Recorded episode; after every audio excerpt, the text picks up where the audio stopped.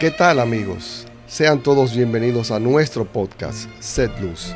En esta ocasión les presento la segunda temporada donde, como les mencioné, nos estarán acompañando 12 profesionales del nivel directivo que nos irán compartiendo qué tan fáciles ha sido mantenerse y superar las dificultades de los tiempos modernos sin desviarse de la práctica de sus valores cristianos. Pero antes, deseo agradecer muy especialmente a todos los oyentes del mundo que han mostrado interés en las informaciones que compartimos en nuestro podcast. Nos han reportado audiencia desde Estados Unidos, Alemania, Ecuador, España, Reino Unido, Holanda, Rusia, Guatemala, Puerto Rico, Albania, Rumania y desde nuestro hermoso país, la República Dominicana. A todos, muchas gracias por su fiel escucha. Esperamos poder seguir llevándoles informaciones y testimonios que nos ayuden en la construcción de un mejor mundo. Y en esta noche, en nuestro primer episodio, tenemos con nosotros al señor Edwin Peguero Lamboglia, que es CEO de Magic Dominicana. Edwin, bienvenido. Muchas gracias Horacio por tu invitación a Set Luz. Es un honor poder compartir mis experiencias en este magnífico medio. Nos sentimos muy alegres de tenerte con nosotros, Edwin. Para conocimiento de nuestros fieles oyentes, te pido nos compartas un poco sobre Magic Dominicana. ¿De qué se trata el negocio de Magic? Sí, eh, Magic es una agencia de mercadeo digital en República Dominicana que ha venido afinándose con los años en una herramienta muy necesaria, sobre todo en estos tiempos en los que el auge de las ventas online y el impacto de lo que se dice y se hace, por ejemplo, en las redes sociales, es determinante para los consumidores. Si te lo resumo, eh, nuestra empresa ayuda a otras empresas, marcas o instituciones a mejorar su desempeño desde todos los frentes del marketing digital. Muy bien, lo que implica que de seguro en tu día a día debes tratar con muchas dificultades, no solamente con suplidores, sino clientes exigentes ya que todas las empresas que están ligadas al medio de publicidad, eh, mercadeo, en tiempos tan difíciles que estamos viviendo de pandemia y de eh, crisis económica, de seguro que las exigencias te llueven día a día. Vivir la fe en un ambiente tan hostil debe ser difícil. ¿Cómo llevas a la práctica tu, tu fe? O sea, ¿cómo, ¿cómo tú evidencias tu fe en ese ambiente? Sí, claro. Eh, primero quiero dejar establecido que no soy perfecto y que trato de hacer las cosas lo mejor que puedo con la ayuda del Señor. Todos somos imperfectos, pero perfectibles. Sobre tu pregunta, creo que las acciones que más pueden evidenciar mi fe o la fe de cualquiera es con el ejemplo, con el trato, y siempre encomendando todos los proyectos y planes al Señor. Te cuento que a casi un año ya de trabajar de manera remota, eh, se hace demasiado fácil dar evidencias de mi fe, pues en mi familia somos cuatro, mi mujer y mis dos hijas. Todos pertenecemos a grupos católicos.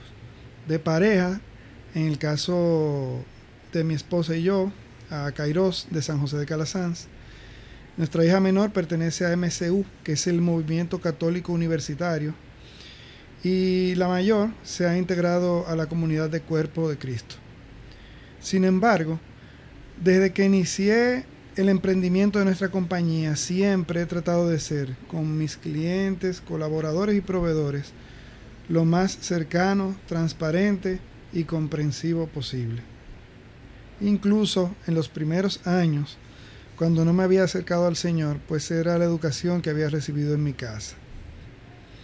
Pero te mentiría si dijera que en esos primeros años fui un santo o un ejemplo a seguir. Cometía muchos errores, pero lo hacía lo mejor que podía. Interesante saberlo porque eso demuestra que no somos robots, que no somos eh, algo infalible. O sea, somos personas de carne y hueso como todas las que están escuchando este podcast. Precisamente esas son las cosas que yo quiero que salgan aquí, para que nuestros oyentes puedan escuchar, aprender y evidenciar que lo que les pasa a ellos no solamente les pasa a ellos, les puede pasar y les pasa a mucha gente también.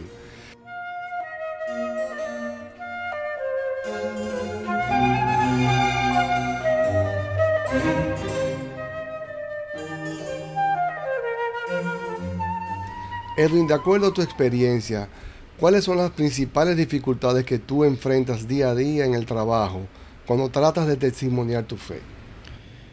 Sí, fíjate, como la fe está dentro de las personas, en las personas, te voy a dar una respuesta simple. Los principales obstáculos para testimoniar mi fe en el trabajo diario están dentro de mí. Y me refiero a que, aunque, aunque parezcan externos, es la fe la que me puede ayudar a superarlos. Y son mis actos ante estos obstáculos los que mejor pueden testimoniar mi fe. Por ejemplo, no hay mayor obstáculo que el no saber perdonar. Primero, debe aprender a perdonarse uno mismo porque muchas veces nos quedamos acusándonos a nosotros mismos, rumiando la culpabilidad de algún error y eso no nos deja avanzar o tomar decisiones beneficiosas en el futuro. Luego hay que tener la capacidad de perdonar al compañero, porque si no, se genera un malestar interno que no ayuda a nadie y solo te aísla.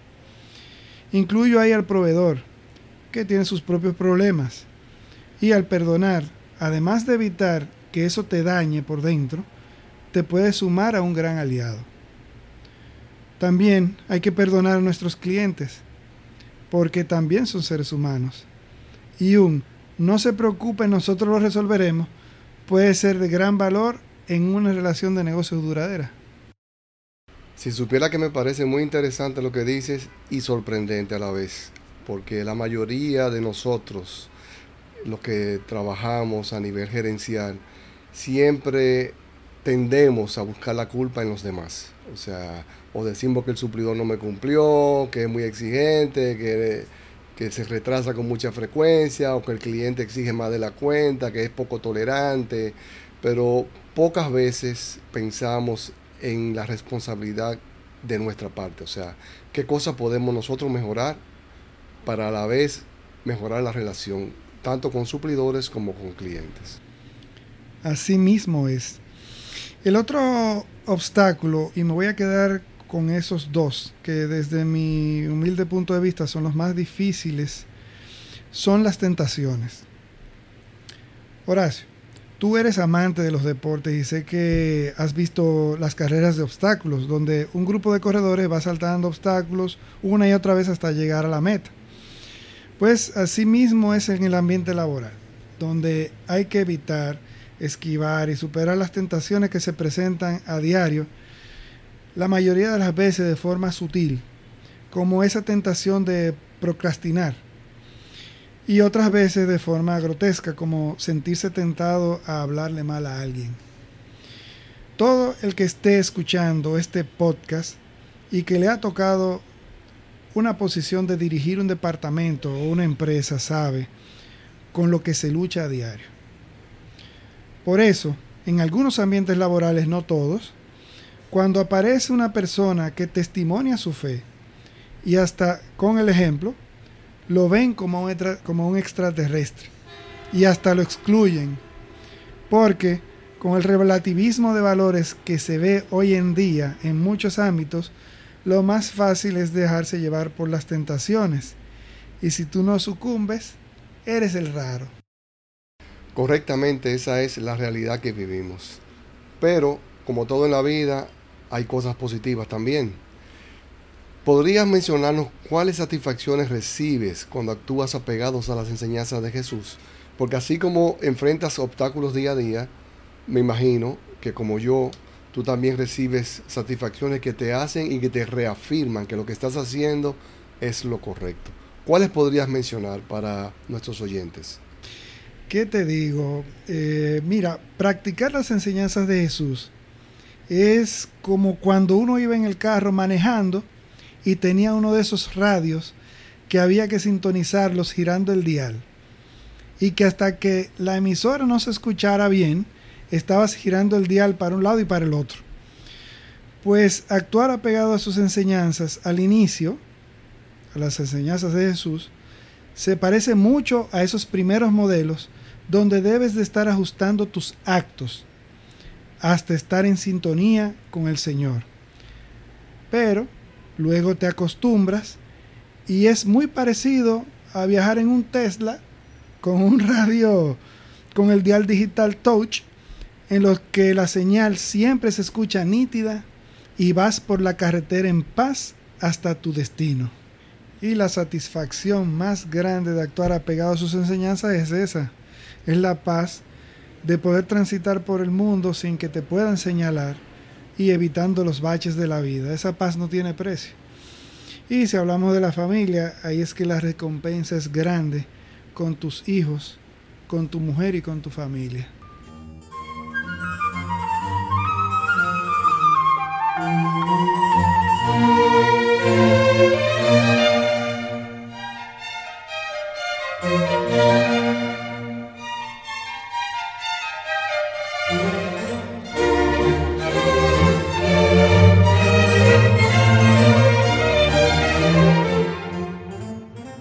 Precisamente esa es una de las cosas que me motivan.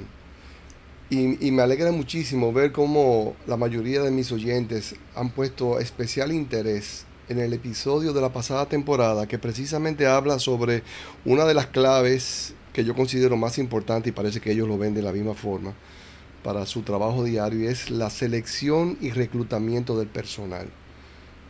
Porque el hecho de tú seleccionar a la persona adecuada para el trabajo adecuado, no te imaginas lo que te aliviana el trabajo día a día. Eso es realmente contar con colaboradores no empleados. Son personas que trabajan junto a ti para satisfacer a tus clientes y llegar a tu empresa al próximo nivel. Bueno, ya nos acercamos a la parte final de este primer episodio de la segunda temporada, pero no queremos terminar sin antes pedirte una última cosa, y es que compartas con nosotros tres breves consejos que darías a los empresarios de hoy para enfrentar los retos de estos tiempos manteniéndose firmes en sus valores cristianos. Eh, sí, mira, sé que les va a sonar difíciles de aceptar a algunos y a otros no, pero todos los empresarios eh, o gerentes o directivos en estos momentos están en, a prueba. Tienen una grandísima responsabilidad sobre sus hombros, quieren quedarle bien a todo el mundo y están haciendo malabares para poder cumplir. Por lo que mi primer consejo es que hagan lo suyo, trabajen y sean creativos, pero sepan que solo Dios es quien decidirá cómo y cuándo se termina esto. Segundo, practicar la resiliencia, no la resignación, especialmente en tiempos de dificultad.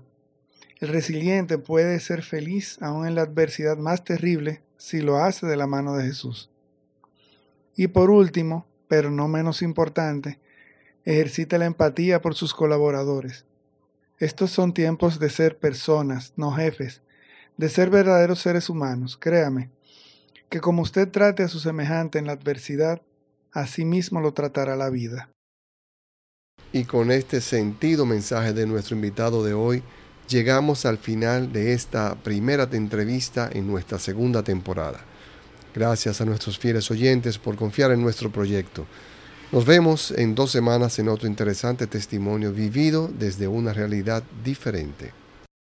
Este episodio les llegó gracias a Rinashi, consultores empresariales, donde a través de acciones prácticas y simples un equipo de experimentados profesionales les ayudamos a alcanzar el próximo nivel de eficiencia en su empresa. Visite nuestra página www.rinascice.com.